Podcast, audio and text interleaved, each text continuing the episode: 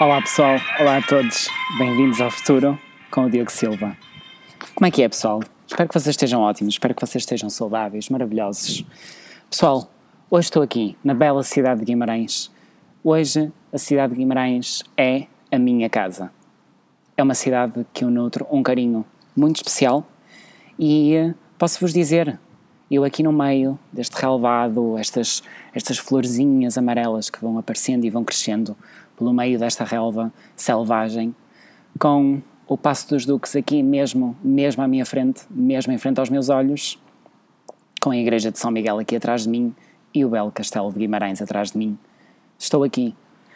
Estou, penso eu, no coração de Guimarães e estou a tentar, provavelmente, uh, passar o carinho que eu tenho sobre Guimarães e uh, apresentar-vos este novo formato, basicamente, pessoal, este novo formato de, deste podcast que vocês têm vindo a acompanhar e se vocês acompanham, eu agradeço-vos imenso. Se vocês estão a ouvir pela primeira vez, eu agradeço-vos imenso por vocês continuarem a ouvir aquilo que eu tenho para vos dizer e que eu tenho para vos passar.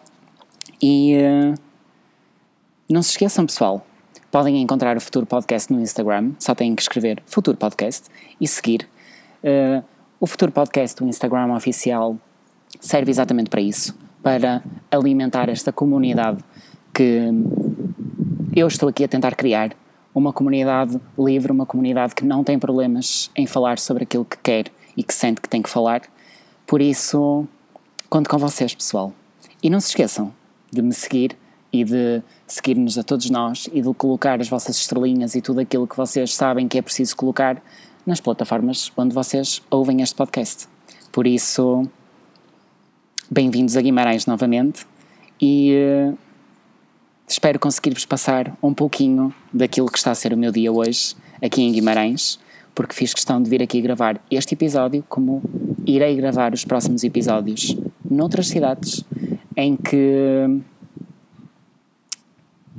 vão e têm e terão sempre um carinho em que eu sinto um carinho muito especial por todas estas cidades. No entanto, Guimarães foi a primeira que eu escolhi porque, pá, sejamos, sejamos aqui muito francos, pessoal. Isto é assim, quando não há palavras, uh, resumimos-nos resumimos basicamente ao silêncio e quando não há silêncio, nós optamos pelas palavras. Por isso, isto é o que eu tenho para vos dizer hoje. Eu penso que teria 10 anos quando visitei pela primeira vez Guimarães. Numa caminhoneta bem maior do que a minha pequena pessoa, eu lá cheguei a Guimarães, com os meus amigos e colegas. Saí deste monstro gigante com a minha melhor amiga, algo que nunca vou esquecer. Uma irmã. Era a primeira vez que estava a fazer uma viagem assim tão grande e foi também a primeira vez que pude partilhar um momento desta dimensão com esta irmã do coração. O entusiasmo estava à flor da pele. Nós estávamos na flor da juventude e a alegria e, a, e esta alegria de ir conhecer algo novo pela primeira vez, bem, deixava qualquer miúdo aos pulos ou frenético. As minhas lembranças são vagas, porque por entre tanta coisa deste dia, só tenho memória de visitar o Castelo de Guimarães e o Palácio dos Duques de Bragança, ou o Passo dos Duques não existe uh, sequer uma lembrança de um almoço ou de uma sande. Nem me lembro se neste dia bebi um bongo. o Passo dos Duques. Foi mandado construir no século XV por D. Afonso, filho ilegítimo do rei D. João I e de Dona Inês Pires Esteves, primeiro duque da Casa de Bragança e oitavo conde de Barcelos. Essencialmente habitado durante o século XV assistiu-se nas centúrias seguintes a um progressivo abandono e uma consequente ruína, motivada por fatores políticos e económicos que se foram agravando até o século XX. Entre 1937 e 1959, realizou-se uma ampla e complexa intervenção de reconstrução executada a partir de um projeto da responsabilidade do arquiteto Rogério de Azevedo.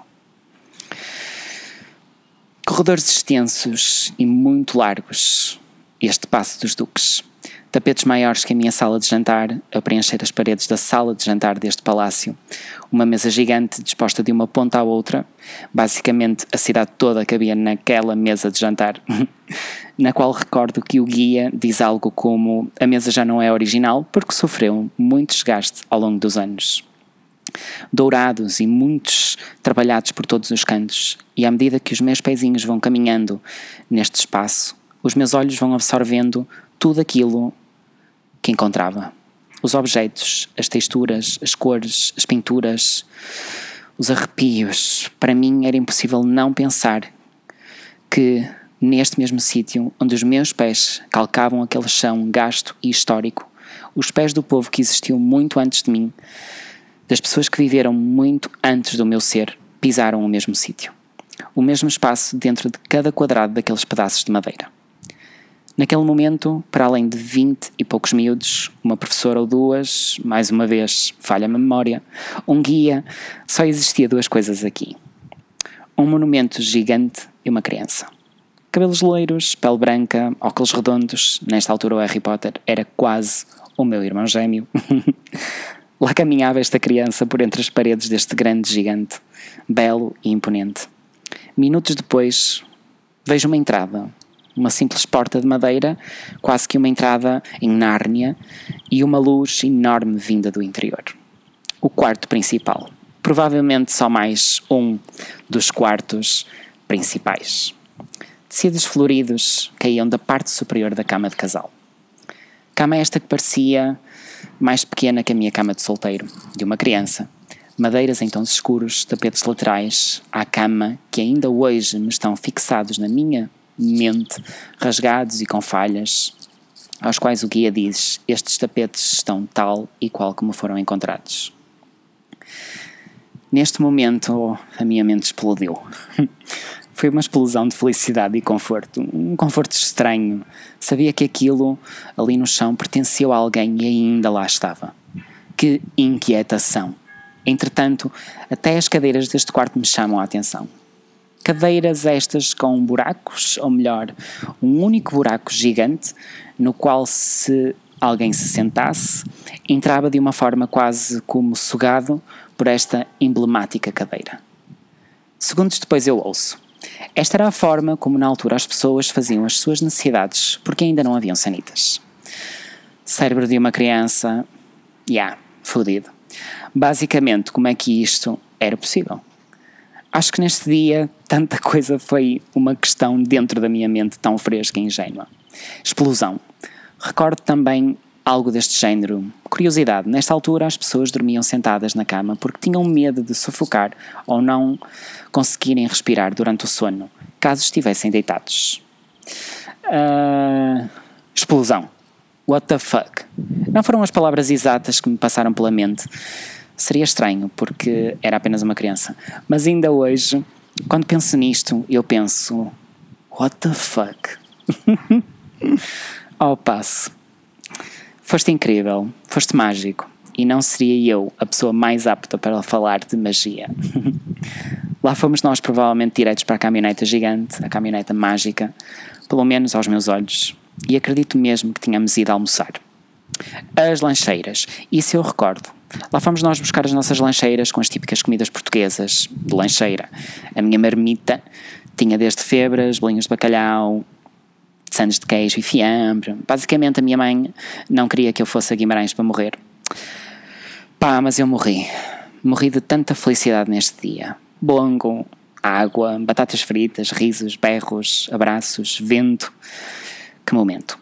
Se me lembrasse que tipo de música é que eu via nesta altura mencionava uma música como soundtrack para provavelmente uma cena qualquer entre 97 e 99. Pausa. Digo pausa porque agora vem o maior gigante, o gigante mais belo e o mais importante deste dia. Castelo de Guimarães. Passo a citar direto da página guimaranhesturismo.com. No século X, a condensa Momodona Dias, após ter ficado viúva, manda construir na sua herdade de Vimarnes Vimarães, hoje Guimarães, um mosteiro emblemático. Os constantes ataques por parte dos mouros e normandos levam à necessidade de construir uma fortaleza para guarda e defesa dos monges e da comunidade cristã que viviam em seu redor. Surge assim o primitivo castelo de Guimarães. No século XII, com a formação do condado portucalense, vêm viver para Guimarães o conde Dom Henrique e Dona Teresa, que mandam realizar grandes obras no castelo de forma a ampliá-lo e torná-lo mais forte. Uh, diz a tradição que teria sido no interior do castelo que os condes fixaram residência e provavelmente aí teriam nascido Dom Afonso Henriques. Ou teria nascido Dom Afonso Henriques. Entre os séculos XIII e XV, vários reis irão contribuir com obras de melhoramento e restauro do castelo. Ligado a façanhas heroicas do período da fundação da nacionalidade como a Batalha de São Mamed em 1128, razão porque é conhecido por Castelo da Fundação ou de São Mamed, serviu ainda ao longo da sua história de palco a vários conflitos e reis. E reais. Conflitos reais. Perdida, que foi a sua função defensiva, o castelo entra num processo de abandono e degradação progressiva até ao século XX, altura em que é declarado monumento nacional e são efetuadas obras de restauro. Em poucas palavras, eu posso simplesmente dizer uh, majestoso. Quando entrei neste castelo, junto com um exército de miúdos ansiosos por partir aquilo todo, parte engraçada, aquilo já está naturalmente destruído, o que faz com que não haja grande coisa a ser destruída. E os arrepios voltam. Pedra sobre pedra, um conjunto de cinzas por todo o lado, escadas de pedras sobre pedras, graníticas, por todo o lado, cordas e pedaços de madeira, objetos que eu só conseguia pensar: uou, isto está aqui desde aquela altura. Que eu nem sei que altura é esta. Todo o espaço temporal dentro da minha mente estava perdido, na sua própria confusão. Foi uma boa sensação, porque o meu ser conseguiu alimentar-se desta mesma confusão. Voltámos todos juntos numa fila tipo gráfico de barras, grande, pequeno e médio, e numa marcha de risos lá entramos na caminhoneta mágica. Dos 10 anos passo para os meus 23. Se a memória não me falha, memória é esta que é incrível e de uma ligação muito bonita com esta cidade. A presença de uma amiga, de uma pessoa incrível e maravilhosa, foi a conexão à cidade de berço. Cabelos ruivos, óculos redondos, roupas coloridas, sapatilhas ou sandálias, o saco mais confortável possível, um sorriso que abraçava e uma personalidade que me fez viver de uma forma mais livre e espontânea. Fez-me sentir acolhido numa cidade que não era a minha casa, mas que passou a fazer parte do meu ser, de uma forma que ainda agora não é possível explicar. Explica Explicações para quê? A verdade é que estar sentado numa esplanada, cadeiras e mesas vermelhas, castanhas e azuis, a calçada, paredes de pedra que envolvem aquela praça, o padrão do salado na mira, a igreja de Nossa Senhora da Oliveira, em perspectiva, o ambiente, o largo da Oliveira, as pessoas que fazem desta cidade o berço que ela representa, faz com que as explicações não sejam necessárias. Agosto de 2015 foi, foi um bom ano. Foi um ano de mudanças positivas e de conquistas pessoais. Foi também o ano que voltei a esta bela cidade, acompanhado com a rapariga de cabelos ruivos e um sorriso que abraça pessoas, e com a amiga, a irmã do coração e o seu namorado, e passeámos pelas ruas. Voltámos à entrada do Passo dos Duques, fotografamos, voltámos a ver todos juntos a imponente presença do Castelo de Guimarães e a sua sombra até esta sombra é arrepiante. Sorrimos todos juntos e criamos as nossas conversas em volta. em volta do passado, do presente e do que o futuro traria. para cada, para cada um de nós. Fiz-me acompanhar de uma das minhas meninas mais preciosas, levei comigo a prática MTL 5B e dentro da mochila esverdeada e coberta de emblemas, dois ou três rolos da Fujifilm 400 ISO, penso eu, e fui fotografando. Foi, foi sem dúvida nenhuma, e fui sem dúvida nenhuma, acrescentando memórias à minha galeria daqueles momentos e daquele dia. Naquele dia, ainda a magia andava no ar.